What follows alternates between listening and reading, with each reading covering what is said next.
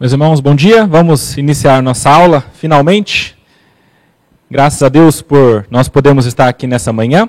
E hoje ficou-me incumbindo a função de trazer para vocês uma introdução, uma uh, pequena introdução e, e, e, e rasante, né, porque são vários livros, mas sobre Efésios, Filipenses e Colossenses. E hoje, então, eu gostaria de tratar sobre essas cartas que ficaram conhecidas como cartas da prisão de Paulo.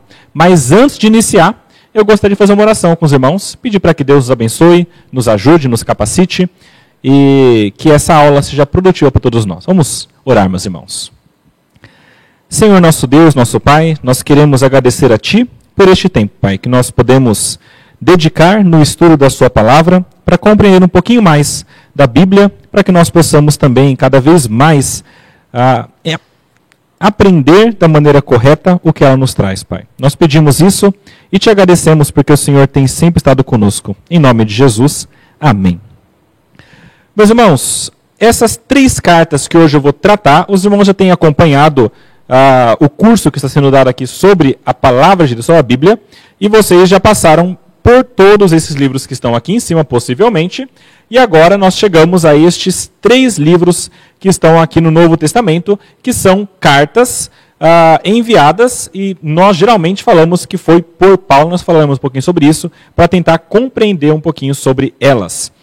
Meus irmãos, como eu falei, a nossa ideia aqui é dar uma ideia rasante, porque não dá para aprofundar totalmente em cada uma dessas cartas, mas o que a gente quer nesse momento é entender ah, de maneira geral, de maneira com uma perspectiva bastante ampla, o que é que essas cartas trazem para nós, nos ensinam e o que de detalhe, de, de algum contexto nós podemos trazer para que vocês depois tenham condição de estudar melhor essas cartas em casa, tá bom? Então essa é a nossa ideia. A primeira coisa importante para a gente falar sobre essas cartas é a data em que elas foram escritas, tá? Ah, geralmente se aceita a data de 60 anos depois de Cristo para que essas cartas fossem escritas, tá bom? Então, possivelmente, depois que Cristo morreu, ah, veio e morreu, foram 60 anos para que essas cartas fossem escritas e enviadas para os seus destinatários. Essa data de 60 anos depois de Cristo é uma data aproximada, tá? isso é importante dizer, e depende um pouquinho de algumas questões para a gente fechar de fato essa data de 60 anos ou não.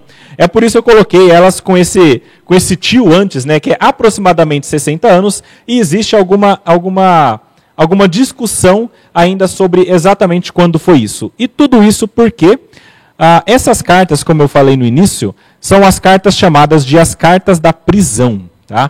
Então elas são chamadas assim porque entende-se que elas foram enviadas ah, por Paulo da prisão em que ele estava ah, detido. A grande questão que a gente coloca e que a gente depois vai tentar compreender um pouquinho é qual é essa prisão, porque ele foi preso vários momentos, e em qual momento que isso aconteceu e quando foi que ele é, de fato enviou essas cartas. Mas, a princípio, guarde essa data de 60 depois de Cristo. Uh, a outra data possível seria nos anos 50. Então, 50, 55. Então, muito próximo. Uh, não muda muito o conteúdo da carta para nós, uh, para quando a gente for estudar em casa, tá bom? Então, essa é mais ou menos a data em que ela foi escrita. Outra coisa importante para a gente entender dessas cartas é a autoria delas, tá? Como eu falei, ah, via de regra, a gente entende que foi Paulo. Tá? Então, isso tem sido compreendido desde o início pela história, pela tradição de que Paulo de fato escreveu essas cartas, e cada uma delas tem as suas particularidades. Tá? Sobre a autoria, por exemplo, aqui em, ah, na carta de Paulo aos Efésios, ah, geralmente se entende que foi Paulo de fato, isso porque a carta, em vários momentos, ah, diz que foi Paulo que enviou, então a própria carta fala isso. A carta, em vários momentos, tem algumas afirmações pessoais que Paulo traz para nós. Ah, por exemplo, eu vou, eu vou pedir para os irmãos a palavra de Deus, em Efésios, no capítulo 1, no versículo 1. Abre aí, só para vocês verem do que eu estou falando. Efésios, capítulo 1, versículo 1. Nós temos aí é, Paulo dizendo claramente Paulo, apóstolo de Cristo Jesus, pela vontade de Deus, aos santos que vivem em Éfeso e são fiéis em Cristo Jesus. Meus irmãos, a palavra fala claramente que foi Paulo. Por que é importante a gente se deter nesse assunto aqui? Porque tem gente que diz que não foi. Tem gente que, apesar de estar escrito que foi Paulo, apesar da carta dizer isso, ainda vão querer duvidar e vão querer entrar com algum tipo de crítica e dizer que foi outra pessoa, que foi um imitador, que não foi exatamente Paulo e tudo mais. Então, algumas coisas são importantes a gente ver para deixar bem claro que foi Paulo, tá? Então, primeiro, Paulo, ah, o escritor fala que foi Paulo. Segundo, existem afirmações pessoais ah, escritas nessa carta, e isso é importante.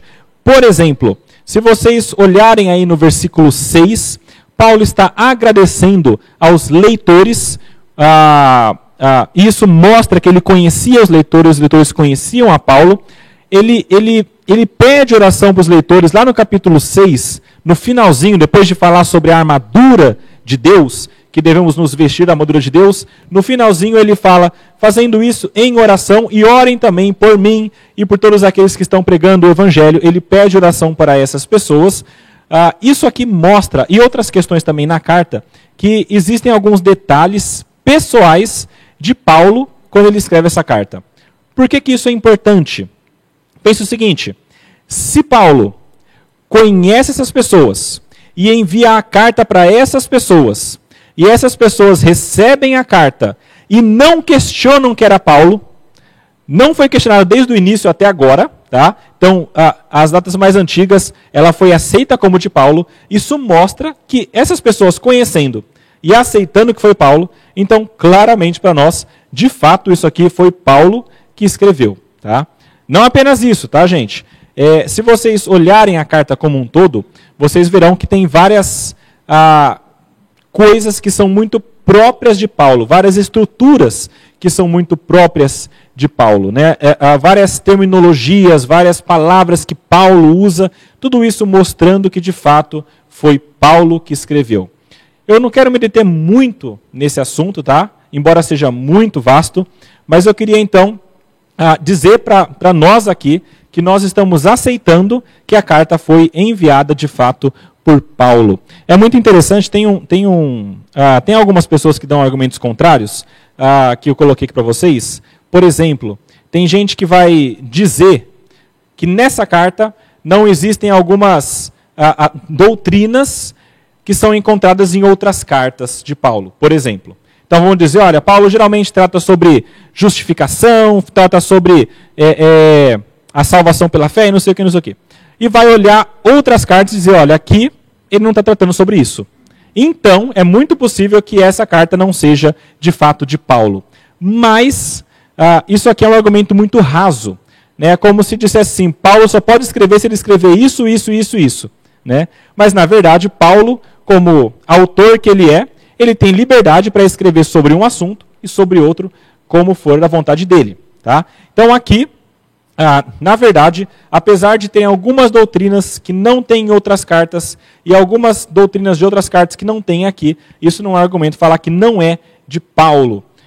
Os que falam também que, que tem algumas palavras que são diferentes aqui. Eu vou dar alguns exemplos para vocês. É, por exemplo, deixa eu abrir aqui algumas, algumas ah, palavras. Tem uma palavra, por exemplo, que é dissolução, que está na, nessa carta aqui, que é a palavrinha grega assotia. E os críticos vão dizer o seguinte: olha, Paulo não usa essa palavra em outros, em outros textos, usa outra palavra. Ou uma outra palavrinha, a chamada politeia, que é comunidade. E as pessoas vão dizer o seguinte: olha, não foi Paulo, porque Paulo geralmente não usa essa palavra. Mas, o que é importante entender aqui, gente? É, quando você escreve uma carta para alguém, para uma pessoa ou para outra pessoa, é, você não é obrigado a sempre usar as mesmas palavras. Né? Então, Paulo pode ter escrito para os irmãos de, de Éfeso de uma maneira e falado comunidade dessa maneira, e pode ter escrito para os irmãos de Romanos de outra maneira e falado com uma outra palavra que é um sinônimo, e isso não impede de ser Paulo. Tá? Ah, e, e aqui tem uma, outro, uma outra questão importante que, que são palavras que aparecem apenas uma vez na Bíblia. Tá? Essas palavrinhas, gente, é, elas são chamadas para os estudiosos de rapax legomena. O que, que é isso? São palavras que aparecem só uma vez na Bíblia e em nenhum outro lugar. Tá? Isso é muito comum acontecer. Ah, e quando fizeram um estudo sobre as cartas de Paulo, eles perceberam que em cada carta de Paulo existem algumas palavras que só aparecem uma vez. Então, por exemplo, eles viram que lá na, nessa carta para Éfeso aparecem, por média, 4,6 palavras apenas uma vez ah, em toda a Bíblia por página. Tá? Então, em cada página de Paulo, tem pelo menos quatro palavras, vírgula seis, né, uma, é um cálculo que foi feito, mas pelo menos quatro palavras que aparecem apenas uma vez. Em outras cartas, por exemplo, de 2 Coríntios, aparecem cinco. Lá em Filipenses aparecem seis palavras por página. Ou seja, o que, que quer dizer com tudo isso aqui? Que mesmo que existam palavras que não apareçam em outros textos de Paulo, isso não é argumento para falar que não foi Paulo que escreveu. Tá? Foi Paulo que escreveu e ele escreve com palavras sinônimas em outras cartas e às vezes palavras que apenas apareceram aqui. Tá bom? Então, importante. Contradizem que foi Paulo dizendo que não tem doutrinas que encontra aqui, não encontra lá, mas de novo, ele pode mandar carta falando sobre uma coisa ou outra. Palavras diferentes existem de fato, mas podem existir, porque ele pode enviar com sinônimos ou como ele desejar fazer isso.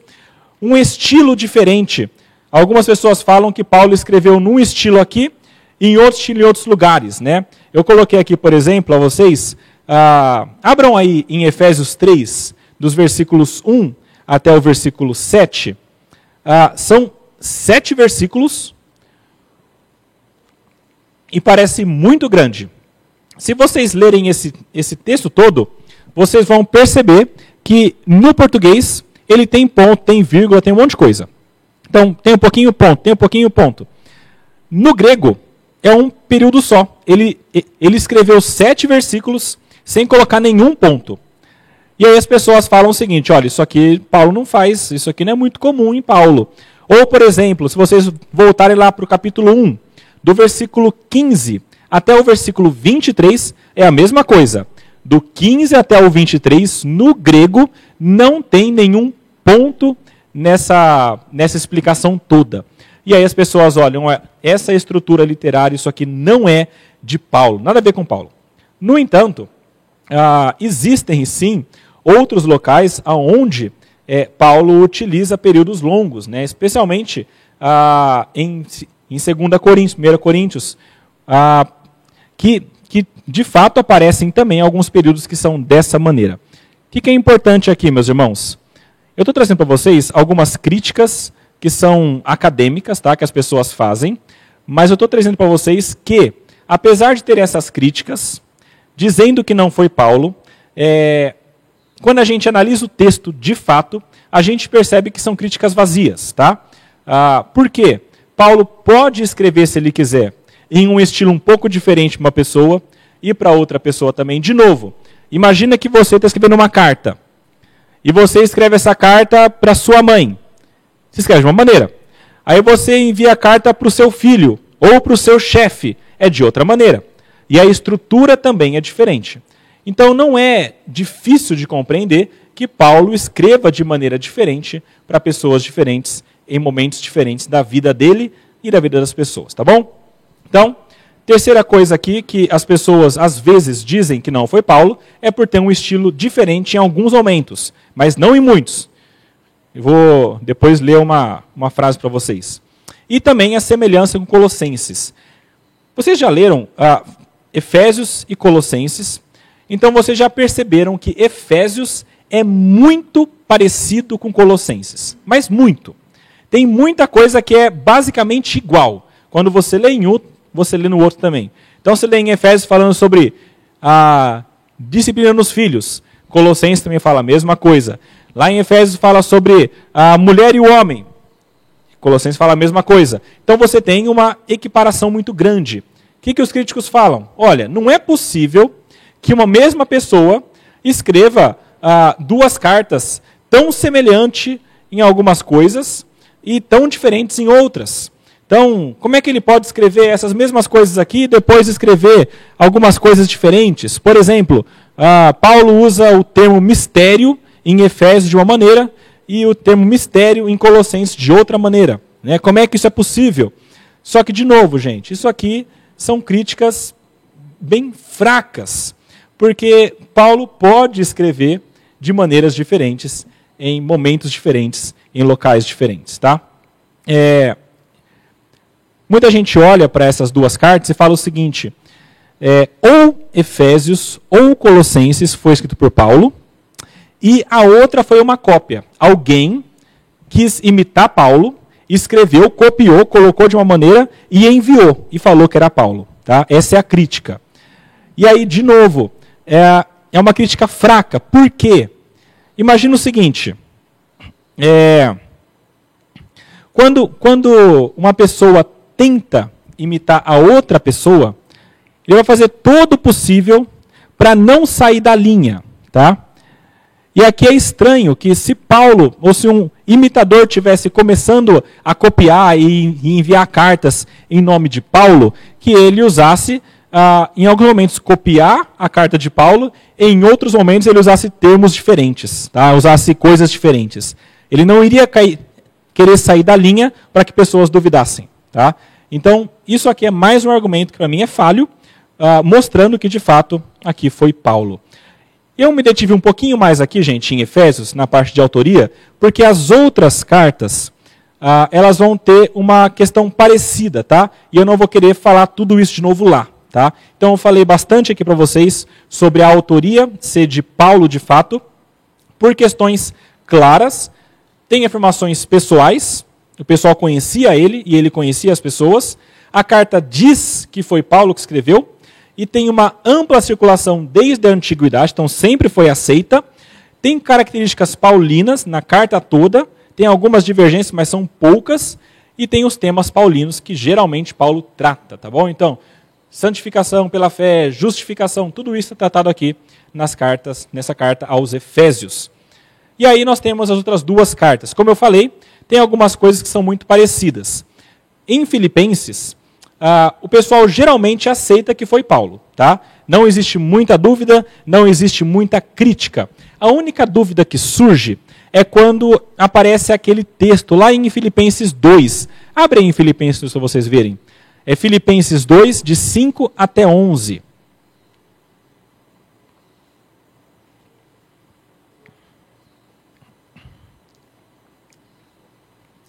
Filipenses 2, de 5 até o versículo 11, é aquele texto que fala sobre Jesus é, descendo a este mundo e vivendo como um homem perfeitamente e sendo obediente até a morte e morte de cruz. Fala que ele se esvaziou, veio a, veio a este mundo, foi obediente até a morte. O que, que é importante desse texto?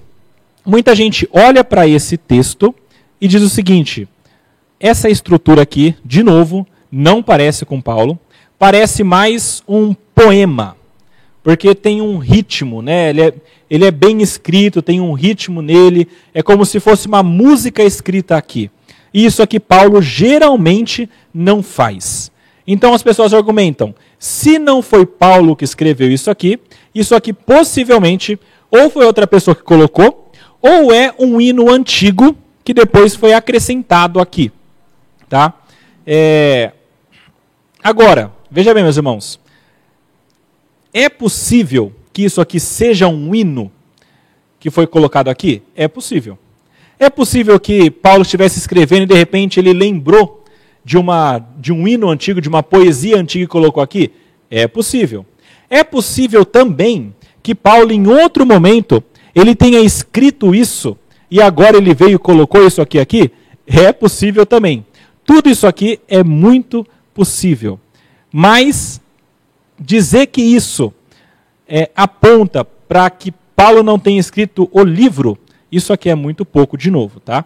Então, Paulo de fato escreveu esse pedaço, possivelmente também Paulo escreveu, talvez anteriormente, depois colocou aqui.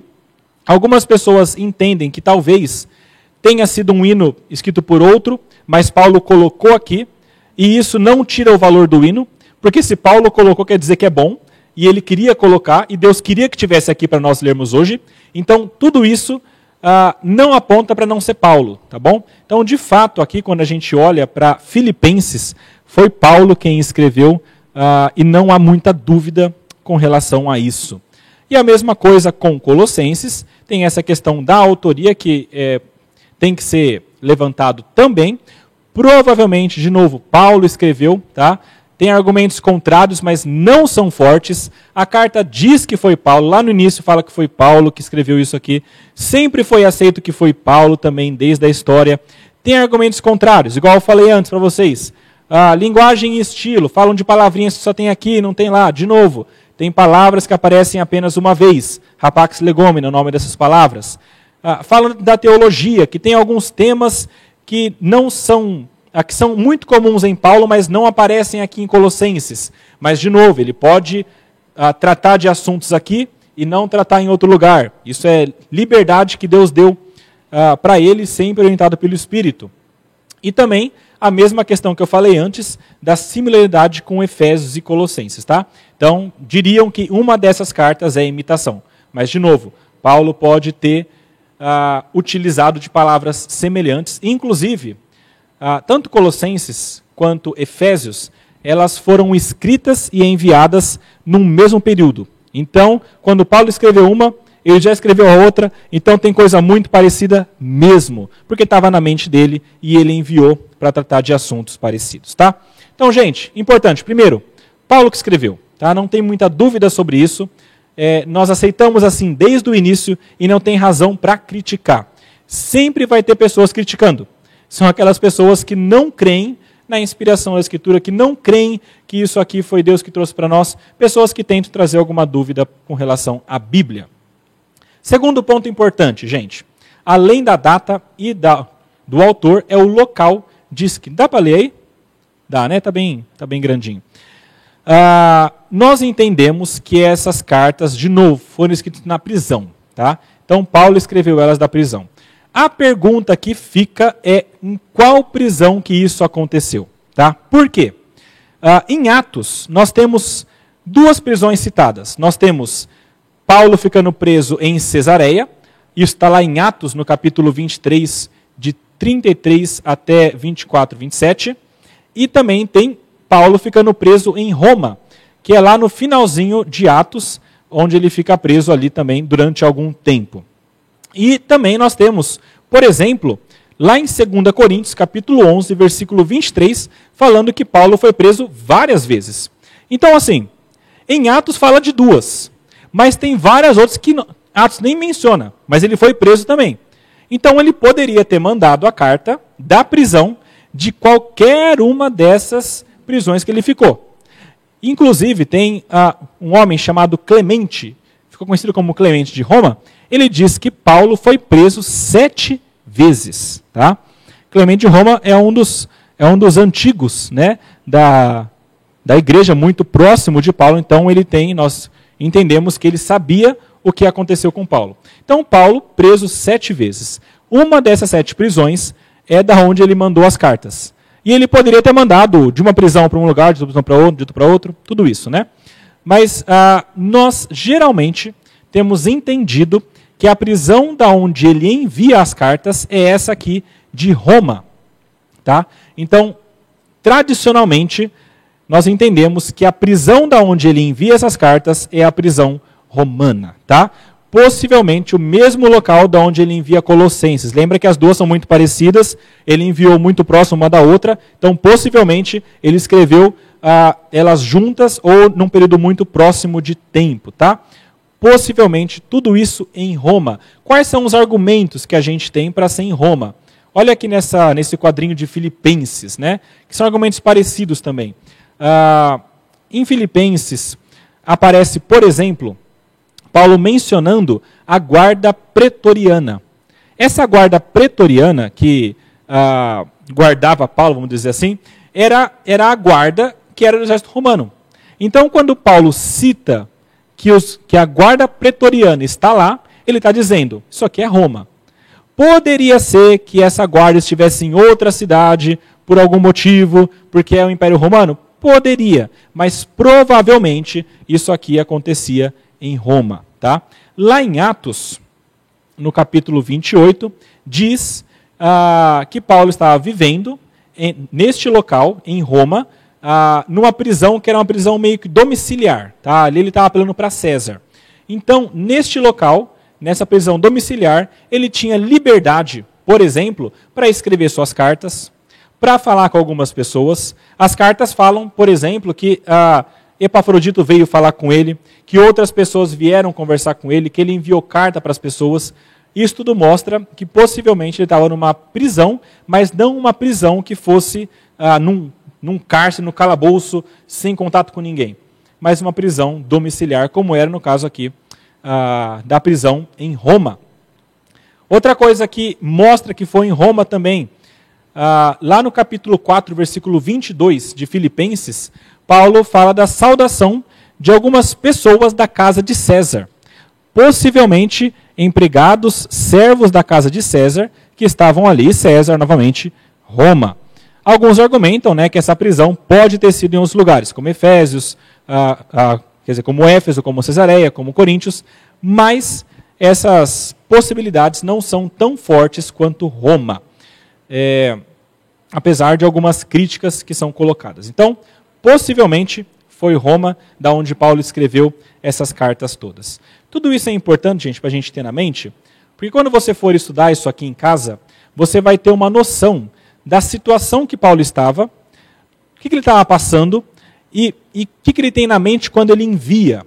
Por exemplo, quando vocês leem lá em Éfeso, ah, em Efésios capítulo 6, vocês veem que lá tem uma, um relato sobre a armadura de Deus, não é isso?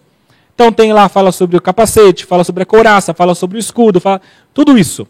Imaginem que quando Paulo envia isso, ele possivelmente está vendo um soldado romano. E ele está imaginando essa, essas peças da armadura como armaduras de Deus, tá? E está mandando para a gente. Então, quando a gente tem essa visão de onde ele estava, isso ajuda a gente no nosso estudo também em casa para também interpretarmos e entendermos a palavra bem. Outra questão importante, meus irmãos, além da data, autoria e também ah, do local de onde ele escreveu, é a ocasião em que isso aconteceu. Ocasião aqui, meus irmãos, eu digo é, o que ocasionou, ou qual que foi a razão, o que motivou Paulo a escrever, tá bom? Em Efésios é difícil saber, porque a carta para os Efésios, se vocês lerem ela inteira, vocês verão que ela não trata especificamente de nenhuma questão particular. Às vezes, quando Paulo trata sobre algumas questões, ele fala: olha, vocês me disseram isso, então eu estou respondendo isso. Eu ouvi dizer que vocês estão sofrendo isso, então eu vou dizer isso para vocês. São questões específicas. Em Efésios, não. Quando ele manda a carta, não tem nada muito específico sobre a situação que as pessoas estão passando lá para quando ele envia essa carta. Mas, quando ele envia, ele envia com temas extremamente ah, genéricos, no sentido de que dá para todo mundo ler e compreender e aplica na vida de todo mundo, o que significa que possivelmente, quando ele envia isso, ele, ele envia para essa igreja de Éfeso, mas sem um, um motivador específico. Inclusive, tem gente que diz que essa carta aos Efésios é uma carta circular. O que, era uma carta circular? Era uma carta que era enviada para não ficar num lugar só, mas para circular em outros lugares. Né? Então ele enviava essa carta, ela passava nessa igreja, naquela igreja, naquela igreja, na outra igreja, e passava por todas elas para trazer o ensinamento. Mas, de fato, não há nada específico para dizer qual que foi a ocasião. Sobre Filipenses, uh, nós temos algumas coisas que mostram a razão. Tá? Se vocês lerem Filipenses, vocês perceberão que ela fala muito sobre um homem chamado Epafrodito, Quer ver? Abram aí a palavra de vocês, lá em Filipenses, vocês veem do que eu estou falando.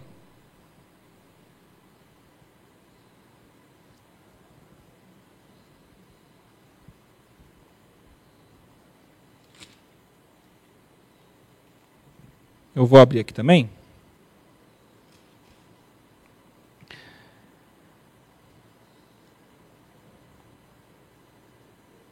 Filipenses, quando você observa como Paulo escreveu, ele escreveu bastante sobre um homem chamado Epafrodito, que é aquela pessoa que levou essa carta para eles. Veja aí no capítulo 2, versículo 19 para frente, ele fala o seguinte: Espero no Senhor Jesus enviar-lhes Timóteo o mais breve possível. Então a ideia de Paulo era enviar Timóteo para o pessoal lá em Filipenses. Essa era a ideia que ele tinha, porque ele queria receber notícias deles e também passar para eles. No entanto, se vocês descerem um pouquinho, o versículo 25 fala o seguinte: No entanto, julguei necessário enviar-lhes Epafrodito, meu irmão, cooperador e companheiro de lutas, e da parte de vocês, mensageiro e auxiliar nas minhas necessidades. Uh, Epafrodito foi aquela pessoa que parece ter sido enviado anteriormente de Filipos para encontrar com Paulo. Quando Epafrodito chega para Paulo, ele leva a mensagem de Filipos, ele leva uma oferta que aquela igreja tinha enviado, e aparentemente, uh, quando ele chega lá, ele fica doente. E ao ficar doente, ele não retorna para a cidade da onde ele tinha vindo. Veja aí no versículo 26 dizendo o seguinte: Ele tinha muita saudade de vocês, ah, de todos vocês, estava angustiado porque vocês ficaram sabendo que ele adoeceu. Então ele adoeceu enquanto estava com Paulo. Ah, de fato, adoeceu e estava à beira da morte. Mas Deus se compadeceu dele, e não somente dele, mas também de mim, para que eu não viesse, para que eu não tivesse tristeza sobre tristeza. Então, no versículo 28, Paulo fala que por isso ele se apressou em mandar e Epafrodito de volta para ver novamente essas pessoas. Ah, quando, quando Epafrodito chega lá, então ele fica doente, ele deveria voltar imediatamente, não volta. As pessoas da cidade dele ficam preocupadas, ouvem que ele está doente. Epafrodito, na cidade onde está Paulo, ouve que eles estão sabendo, fica preocupado e quer também retornar logo para falar para eles isso. E então Paulo escreve essa carta, e um dos motivos é para falar sobre Epafrodito, tá? Qual que é a razão dele falar de Epafrodito? Umas pessoas, alguns estudiosos dizem que quando Epafrodito demora para voltar, é, ele fica como que mal falado. Então as pessoas começam a entender que ele ou demorou para ir, demorou para voltar, mas isso é porque ele não está fazendo a coisa corretamente. Então Paulo, quando escreve de volta, ele fala: olha, fiquem tranquilos, ele veio, trouxe os recursos de vocês, e eu estou enviando de volta. Ele ficou doente, por isso que ele não voltou imediatamente, e eu estou enviando de volta para vocês, e ele foi muito bom. Ele é alguém que eu recomendo. Paulo fala com muita autoestima dele como um cooperador, alguém que ajuda ele. Então, o motivo foi para falar que Epafrodito era um bom servo e estava fazendo as coisas da maneira correta. Outra coisa é dar notícias sobre a sua situação. Ele estava preso e as pessoas se preocupavam. Essa igreja de, Filip, de Filipos ah, é uma daquelas que principalmente tinha um afeto muito grande com Paulo. Tá? Paulo ele tinha ah, é, plantado essa igreja, ele esteve lá durante muito tempo, ele tinha um carinho muito grande por eles e eles por Paulo. Tanto é que nessa carta ele pede para que eles orem por ele, orem por mim, né? e, e, e o Paulo ora por eles também demonstrando que eles tinham essa ligação importante. E quando esses, é, essa igreja fica sabendo que Paulo está preso, certamente surge uma preocupação muito grande no coração deles. E então Paulo envia essa carta explicando a situação, falando que ele está bem, apesar de preso, né? Ah, e dizendo como que estava tudo por ali, tá? Então, outro ponto importante, explicar como que ele estava. E aí, outras questões que depois ele fala sobre a unidade da igreja, né? Parece que estava tendo algum tipo de briga lá. Inclusive, no finalzinho, fala sobre duas mulheres, né? Lá em, lá em Filipenses 4, ele fala: Eu rogo a Evode e a Sintique que não ah, sejam ah, divididos, mas pensem concordemente, pensem igual. E ele busca essa união nessa igreja e entre essas duas pessoas. E também tenta advertir contra falsos mestres, tá bom? Em Colossenses, ah, ele também tem uma motivação parecida com essa de ah, falar sobre falsos mestres que estavam lá. Então, Colossenses possivelmente estava sendo atacada por alguns falsos mestres, no sentido de pessoas que traziam algumas, alguns ensinamentos estranhos, e então Paulo envia essa carta para tratar sobre esses ensinamentos. E nós vamos depois falar sobre os ensinamentos que foram trazidos, tá bom? Então, meus irmãos, o que a gente viu até agora, a gente viu a autoria, a gente viu a data, a gente viu também o propósito, o local de onde estava escrito, onde foi escrito, e agora eu queria tratar com vocês, e isso aqui é muito importante, especialmente você que vai estudar a carta em casa, que são os propósitos das cartas, tá? Qual que era o propósito específico uh, dessa carta? O que, que Paulo queria alcançar quando ele escreveu cada carta, tá? De novo, a questão de Éfeso, nós não temos situação específica, tá? Mas uh, quando Paulo envia, o objetivo dele maior era ensinar algumas verdades eternas da parte de Deus. Uh, Carson, que é um comentarista muito conhecido, ele fala assim, está no finalzinho em negrito, ele fala, é uma importante declaração da verdade cristã, a carta de Efésios, que pode muito bem ter sido grandemente necessária em mais de uma situação do século I. Então, quando ele envia, ele envia para tratar de mais de uma situação do século I. Nós vamos ver daqui a pouquinho quais são os temas que foram tratadas nessa carta aos Efésios. Colossenses. O propósito principal lá era de ensinar e contrapor aqueles falsos ensinamentos, tá? Então aqui ele trata, por exemplo, e fala muito claramente sobre a supremacia de Cristo. Quer ver? Abre em Colossenses, no capítulo 1.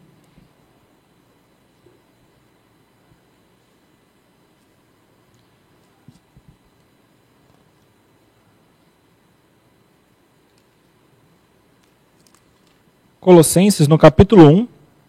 Se vocês verem, a partir do versículo 13, é aquele texto conhecido que fala que ele nos libertou do poder do império das trevas uh, e nos transportou para o reino do Filho do seu amado. E isto daqui falando sobre Jesus. E ele começa a falar grandemente sobre Cristo e expor questões importantes cristológicas. Ele fala: Nele foram criadas todas as coisas nos céus da terra, as visíveis, invisíveis, tronos, soberanias, tudo isso foi criado por meio dele e para ele. Ele é antes de todas as coisas, ele é o cabeça do corpo que é a igreja, ele é o princípio, primogênito. Ele fala muitas coisas demonstrando que Cristo é superior a tudo e a todos, demonstrando que Cristo de fato é Deus. Isso por quê? Possivelmente dentro das heresias ensinadas, uma delas era de que Jesus não era Deus, de que ele não era tão importante assim, de que ele era de fato um homem de Deus, mas não era de fato divino. Então, Paulo escreve aos Colossenses falando que ele é a imagem do Deus invisível, ele foi agente de Deus na criação de todo mundo, que ele tem toda a plenitude de Deus, habita nele. Ah, tudo isso para mostrar claramente: não ouçam aqueles que dizem que Jesus não é Deus.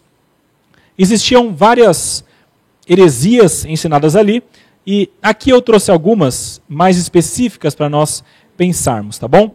Quando Paulo envia a carta, a gente não sabe o que estavam ensinando lá, tá? Porque não tem uma carta dos hereges, né? Mas quando Paulo ensina uma coisa, quer dizer que ele está contrapondo outra, tá? Então ele fala nessa carta sobre filosofias enganosas vãs filosofias, sutilezas, coisas enganosas. Isso aqui dá a entender que uma das heresias era de origem helenista, ou seja, dos gregos. Aquele tipo de ah, heresia que dizia, por exemplo, que ah, o corpo material é bom e o espírito. Ah, o corpo material é mau e o espírito é bom. Então, ah, o corpo é aquilo que nos faz, por exemplo, fazer coisas erradas mas o espírito é aquela coisa boa que está dentro da gente. Então o que importa é o espiritual e, o, e a parte física não importa. Ah, por exemplo, essa ideia enganosa dos gregos criou uma ideia, uma, uma prática chamada de asceticismo. Essa era aquela prática de você querer ficar mais santo, e para você ficar mais santo, você então se maltrata. Então era o que? Era pegar chicote e bater nas costas, né? Para você conseguir ficar mais santo. Isso aqui é o asceticismo. Você se maltrata, você se automutila, você sofre, para que quando o corpo sofreu, o corpo que é mal, então você então ah, consegue alcançar algum tipo de santidade, tá? Isso aqui é um tipo de ah, prática que veio dessas, desses enganos gregos, helenistas. Mas não era só o engano helenista que tinha lá. Por quê? quando Paulo fala aos Colossenses, ele também cita a circuncisão. Se vocês observarem, ah, no capítulo 2 aqui, ele começa a tratar sobre essas coisas ah, e fala também sobre a circuncisão, que é ah, a verdadeira circuncisão, que não é só a de carne. Bom, em Colossenses, ele fala sobre circuncisão. O que, que isso significa? Que possivelmente havia no meio daquelas pessoas alguns judaizantes. Quem que eram judaizantes? Eram aquelas pessoas que eram da religião judaica e que talvez tenham se aproximado do cristianismo, mas sem deixar o judaísmo. Então elas queriam ser cristãs, seguir a Jesus, mas sem deixar as suas práticas judaicas. Por exemplo, circuncisão. Por exemplo, guardar os sábados. Por exemplo, festas de lua nova. Essas coisas todas que têm a ver com o judaísmo ah, estavam tentando fazer e ensinar, e Paulo então diz que não deve ser dessa maneira, tá? Possivelmente aqui era uma mistura então dos ensinos de gregos e de judaizantes, tá? Por que é importante saber isso aqui, gente? Quando vocês lerem Colossenses, vocês verão que ele fala várias vezes sobre algumas práticas judaicas, tá? Quando ele traz esse assunto, ele está falando contra elas. Porque a ideia é que nós não mais voltemos ao judaísmo. Porque nós agora estamos livres em Cristo. É uma outra religião diferente. Veio de lá, mas é outra coisa, é diferente. Tá? Ele também fala sobre essas, essas heresias helenistas, ou essas, esse, ensinamentos que não são tão corretos. Tá? Então ele vai falar sobre o asceticismo, sobre você tentar se machucar para conseguir ter a santidade. Por exemplo, abre lá em Colossenses 2, vamos, vamos ver um textinho. Olha só, versículo 8 do capítulo 2. Ele fala o seguinte, só vocês materializarem na cabeça. Tenham cuidado para que ninguém venha enredá-los com sua filosofia e vãs sutilezas, conforme a tradição dos homens, conforme o rudimento do mundo, e não segundo Cristo. É um contra o outro porque nele habita corporalmente toda a plenitude da divindade. Também nele vocês receberam a plenitude. Ele é o cabeça de todo o principado e potestade. Olha a circuncisão no versículo 11.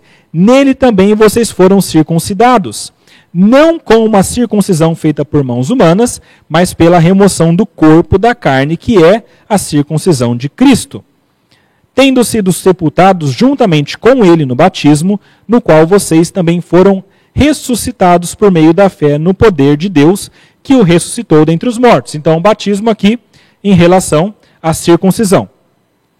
E quando vocês estavam mortos nos seus pecados e na incircuncisão da carne, ele lhes deu vida juntamente com Cristo, perdoando todos os nossos pecados. E olha que interessante, agora no versículo 16. Veja aí. Portanto, que ninguém julgue vocês por causa de comida e bebida, ou dia de festa, ou lua nova, ou coisas que haviam de vir, porém o corpo é de Cristo. Ou seja, os judaizantes que julgavam diziam o seguinte: olha, você come carne de porco, olha, você não guarda o sábado, olha, você não vem nessa festa, você não faz isso, você não faz aquilo. Ele fala: não deixe essas pessoas julgarem vocês porque Cristo já libertou vocês. E vocês agora já não estão mais debaixo dessa lei. Então não deixe essas pessoas te uh, julgarem dessa maneira. Porquanto tudo isso tem sido sombras do que haveria de vir, que é Cristo. Quando Cristo veio, as sombras que eram o judaísmo acabaram em Cristo. Essa ideia de sombra é bem interessante, gente. É, é, pensa no seguinte: uh, imagina que você está olhando para o chão e está um dia com o sol. Tá? E o sol está lá atrás. E você olhando para o chão aqui. Quando você olha para o chão, você percebe uma sombra chegando. Parece um, uma sombra de uma pessoa. Mas seu olho está para o chão. Você não consegue estar tá vendo a pessoa. Quanto mais se aproxima, mais vem a sombra. Mais vem a sombra, mais vem a sombra. Quando a pessoa chega, quando o corpo chega da pessoa que está vindo, você não olha para a sombra mais, você olha para o corpo, tá? E você vê a pessoa de verdade. O que, que Paulo está dizendo aqui sobre judaísmo e sobre cristianismo? Judaísmo era a sombra. Ele via que estava vindo. alguma coisa e olhava para a sombra e vivia de acordo com a sombra. Mas quando Jesus chegou, Jesus é o corpo. Não faz mais sentido olhar para o chão, para a sombra. Agora olha para Jesus, que é o corpo. Tá? Essa é a ideia aqui. Ou seja, deixar o judaísmo e olhar então para Cristo ah, de maneira mais intensa. Né? Isso aqui ele falou contra especificamente os judaizantes e também depois ele fala sobre aqueles que são os místicos, né, que são esses helenistas, tá? Então é importante contradizer essas heresias que estavam ali. Em Filipenses, ah, como eu falei sobre a situação toda que estava ali, né, havia Epafrodito que foi levar a mensagem, Paulo estava preso, ele ficou doente, ah, ficaram preocupados, tudo mais. Então, o propósito era justamente esse: aliviar a ansiedade daqueles irmãos de Filipos sobre a situação, falar sobre a unidade também, porque havia alguma divisão naquela igreja, explicar que Timóteo talvez fosse para lá para pregar o evangelho, explicou a doença de Epafrodito, falou dos contra os falsos mestres que estavam ali também. Ele fala sobre dois tipos, também tem judaizantes aqui, daqui a pouco eu vou mostrar para vocês.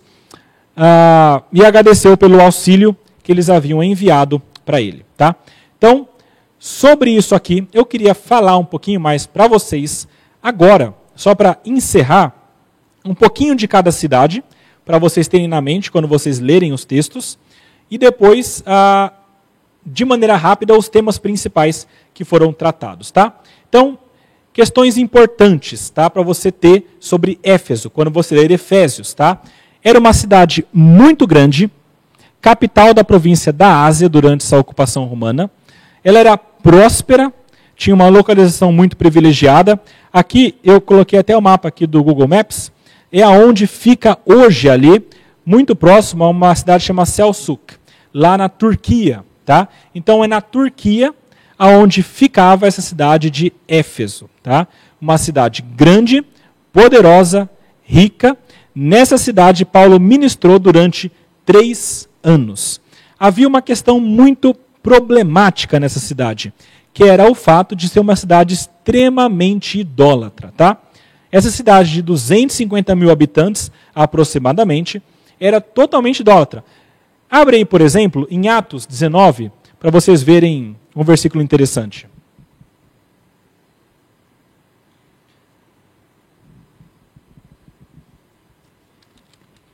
Nesse texto, é quando Paulo está lá em Éfeso pregando, e Paulo começa a pregar o evangelho e fala sobre Deus, que não é aqueles um Deus que se mostra por imagem, e este Deus invisível é o Deus verdadeiro. E quando ele começa a pregar isso, aquela cidade que era muito idólatra começa a ficar revoltada. Tá? Ah, por quê? Naquela cidade, eles adoravam essa deusa chamada Diana ou Artemis. Tá? Os dois nomes são dela. E é essa deusa que eu coloquei aqui esses são, essa é a imagem dela que eles tinham. Era uma mulher cheia uh, de seios colocados para fora. E era essa imagem que era adorada, tá bom? Tinha um templo muito grande lá chamado de Templo de Artemis. Esse templo era considerado antigamente como uma das sete maravilhas do mundo antigo, todo feito de mármore. Era absurdamente luxuoso e grande e era muito bem visto. Nessa cidade, então, de Éfeso, gigante, grandiosa, rica, tinha um templo dedicado a essa deusa Diana Artemis.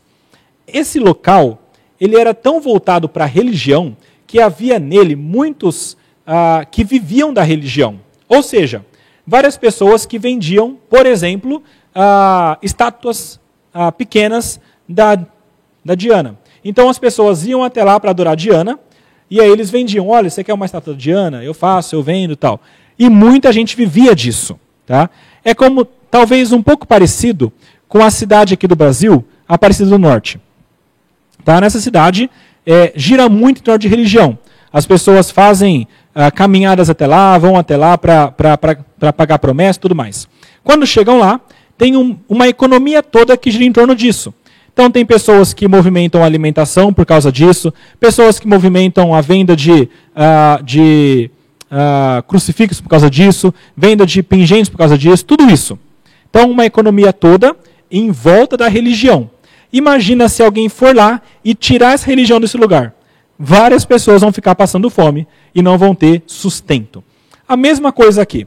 Pessoas viviam por conta da religião ali. Vendiam coisas e conseguiam sustento. Quando Paulo começa a pregar, eles têm medo. Têm medo de, alguma, de alguma maneira, a religião que estava ali de Diana ser tirada deles. E um Deus invisível não tem como você fazer uma estátua. Né? Então, tudo isso levando ao entendimento. Olha, talvez a gente perca, então, o nosso, o nosso sustento. E aqui no capítulo 19, 28, é quando Paulo está pregando, e eles ficam nervosos com ele e começam a gritar. Ouvindo isso, ficam furiosos e começam a gritar. Grande é a Diana dos Efésios. E eles gritam e exclamam que Diana é a deusa deles, e eles vão tentar expulsar Paulo daquele local. Bom, então quando vocês lerem Efésios, tenham em mente que é uma cidade muito idólatra. E naquele local, uh, muitas pessoas iam para adorar também essa deusa. Filipos. E que é importante de Filipos? É uma cidade que também é romana, tá? Muitos habitantes dali eram habitantes militares veteranos. Por que, que é importante isso? A maioria das pessoas de Filipenses, uh, de Filipos, eram pessoas que tinham alguma condição financeira, tinham uh, sustento e eram pessoas que, na sua maioria, eram uh, cidadãos romanos. Ser um cidadão romano naquele tempo era uma coisa muito importante. Era tido em muita autoestima. Paulo era um. Tinha algumas vantagens. Por exemplo, se você não fosse um cidadão romano, se você fosse acusado e, e mais de uma pessoa acusasse você, você poderia ser preso e depois executado. Se você fosse romano, então, no máximo, poderiam te acusar, você ia para um julgamento justo, e daquele julgamento, se não chegasse a uma conclusão, você podia apelar, você podia apelar para César, então ia até Roma para ser julgado. Tudo isso por quê? Cidadão romano. Era uma coisa muito bem quista. E nem todo mundo tinha naquele tempo. Mas nessa cidade muitos tinham. Por quê?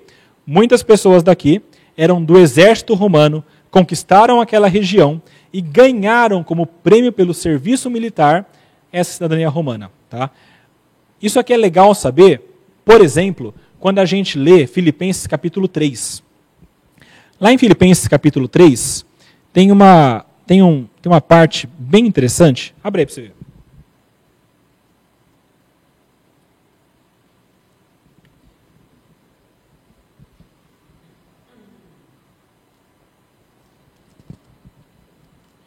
Filipenses capítulo 3, olha aí, do versículo 17 para frente. Ele começa a falar sobre os inimigos da cruz de Cristo, e aí ele fala como que eles são. Eles são pessoas que se preocupam com o ventre, que o Deus deles é o ventre, que eles só se preocupam com eles mesmos, que o, que o fim deles é a perdição, que a glória deles é aquilo que é vergonhoso, e eles só pensam nas coisas terrenas. Aí versículo 20, ele diz o seguinte: Pois a nossa pátria está nos céus, de onde também aguardamos o Salvador, o Senhor Jesus Cristo. Pensa no seguinte: o que, que as pessoas mais queriam naquele tempo? A pátria romana. O que eles mais queriam era a cidadania romana, porque isso era o que importava neste mundo. Aqui Paulo fala o seguinte: olha, não importa se você é um cidadão romano ou não. Isso aqui é muito pouco perto do que você pode ser que é cidadão dos céus. Então ele faz uma comparação aqui entre o que era cidadão romano e cidadão dos céus, mostrando também que para essas pessoas fazia muito sentido essa ideia, essa, essa, esse tipo de, de mensagem utilizando a ideia de cidadania. Tá? Importante, Paulo teve um ministério em Filipenses, tá? É, em Filipos. A primeira igreja que ele plantou na Europa foi lá também. Foi aonde ele ficou preso com Paulo, ah, é, com Silas, Paulo e Silas, e aonde também a gente sabe que eles foram libertos e o carcereiro foi convertido. Foi tudo aqui em Filipos que aconteceu. Ah, em Colossos, importante sobre Colossos, era uma cidade pequena, era localizada próximo de Laodiceia e Herápolis. Ela já foi grande no passado, mas perdeu bastante importância com o tempo. E provavelmente nessa cidade tinha muitos judeus. É por isso que quando a gente lê Colossenses, tem várias coisas contra os judaizantes, tá bom? Então, quando você lê, você se lembre também disso. Ótimo. Ah, meus irmãos, eu queria finalizar isso aqui, porque está acabando o nosso tempo, passando para vocês os ensinamentos principais aqui de cada uma das cartas e a gente encerra, tá bom? Primeiro, quando você ler Efésios, o que, que Paulo está ensinando para você aqui especificamente ou principalmente? Está ensinando sobre salvação como uma obra divina. Então é Deus quem salva. Deus Pai é aquele que escolhe soberanamente. Deus Filho é aquele que morre. Espírito Santo é aquele que aplica a obra da salvação. A Trindade participando em tudo isso. Salvação pela graça. Aquele texto conhecido, pela graça sois salvos mediante a fé, não vem de vós, é dom de Deus. Isso aqui tudo em Efésios, mostrando que a salvação, a soterologia, é focada em Deus, tá? Fala sobre a unidade do corpo, então a união entre judeus e gentios, e sobre o crescimento da igreja com os seus dons e serviços, tá? Então fala lá em Efésios 4, aquele texto conhecido também, há uma só fé, há um só Deus, um só batismo, só Pai, Deus de todos. Ah, é necessário ter unidade na igreja. E essa igreja tem que crescer, porque Deus deu apóstolos, mestres, deu profetas para ensinar a igreja, para que ninguém seja como um menino empurrado de lado para outro por vento de doutrina. Então, tudo isso é ensinado em Efésios e acabando sobre, ah, falando sobre a santidade. Então, se vocês observarem, do capítulo 4, mais ou menos, para frente, Paulo trata muito praticamente sobre a santidade. Fala, deixa o velho homem e coloca o novo homem. E no finalzinho ele fala sobre a armadura cristã. Filipenses trata muito sobre cristologia, como também Colossenses, né? Então fala sobre quem Jesus é, a sua, o seu local acima de todas as coisas. Fala sobre o progresso do evangelho, porque Paulo está pregando e eles vão ver isso acontecer.